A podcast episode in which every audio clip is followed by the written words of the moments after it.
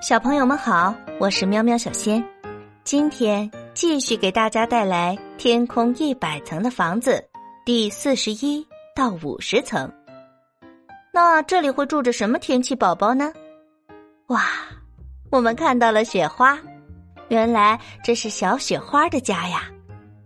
宝贝，你知道吗？雪是水在空中凝结再落下形成的自然现象，所以呢，雪。是水的一种固态形式，大多数的雪花都是呈六角形的。宝贝注意到了吗？小雪花的房子也都是六边形的哟。我们去参观一下小雪花的家吧。第四十一层，小雪花在干什么呢？哦，两个大大的雪花正在用小雪花装饰圣诞树呢。这么晶莹剔透的圣诞树，你见过吗？我可是第一次见呢。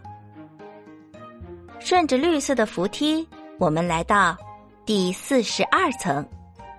这里的小雪花宝宝正在玩跳伞呢。左边一个小雪花正顺着梯子往上爬，爬到顶端再跳下来。降落的过程中，打开降落伞，伞撑开就会飘飘悠悠的。慢慢落下来啦，看得我心痒痒的，也想玩一下呢。第四十三层，诶，小雪花他们排着好长的队伍，要去哪儿啊？阿奇赶紧问排在最后的一个小雪花：“你们这是要去哪里啊？”我们正准备到地面上野餐呢。小雪花回答：“哦，是这样啊。”那慢走，祝你们野餐愉快。在右边的小雪花应该是个小队长，他挥舞着小红旗，组织大家乘上吊篮去旅行，祝他们玩的开心。哎，从这一层到四十五层怎么没有楼梯呀？哦，换成了缆车，这下就不用自己爬楼了，嘿嘿，可以偷懒了。原来四十四和四十五层都是滑雪场呀！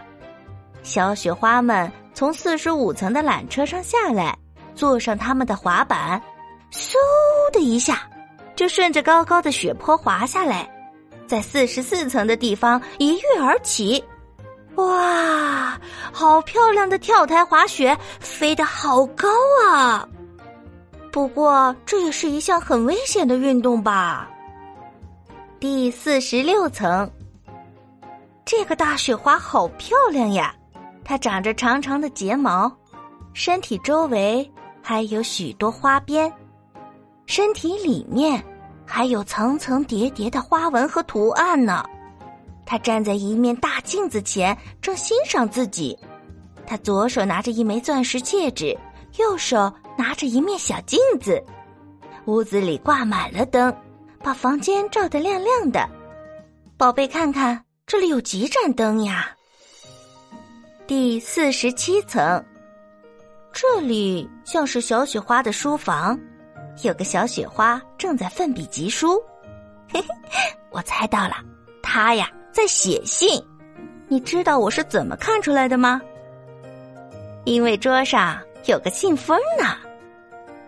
这一层还有一个小雪花正在把信放进吊篮里，这个吊篮难道是个移动邮箱吗？它背后有一个三层的六边形书架，上面放了好多东西呢，有印章，有书籍，还有备用信封。为了保护眼睛，除了三盏吊灯，桌子右边还有一盏小台灯呢。嗯，不要打扰它了，我们继续往上走吧。第四十八层，这里的小雪花正在帮阿吉照顾他的幼苗。他一边给幼苗提供营养，一边说道：“为了让小苗快快长大，必须提供足够的营养哦。”哇，叶子又长出来了！阿吉开心的叫道：“嗯，宝贝，你知道有一句话叫做‘瑞雪兆丰年’吗？”意思是说，冬雪是来年庄稼获得丰收的预兆，因为冬天雪花松松软软的覆盖在土地上，会起到保温的作用。同时，雪里含有很多的氮化物，当雪融化之后，这些营养成分都会渗透到土地里，给庄稼提供多多的营养。所以呀，冬雪预示着来年的丰收哦。继续往上走，第四十九层，这里，快看呀，有两个雪花正在堆雪人呢。你看到了吗？雪花堆的雪人。跟我们平常堆的雪人有一点不同啊，你知道是哪里不同吗？下面的一个小雪花在滚雪球，嗯，它滚的雪球是什么形状的呀？透过窗子，我们可以看到房间里有几个小雪花玩累了，已经睡着了呢。顺着一旁的冰梯往上爬，来到第五十层，这里的小雪花。正在剪纸，他们剪出了许多大大小小、各种不同花纹的雪花呀。用绳子把它们穿好挂起来，真好看。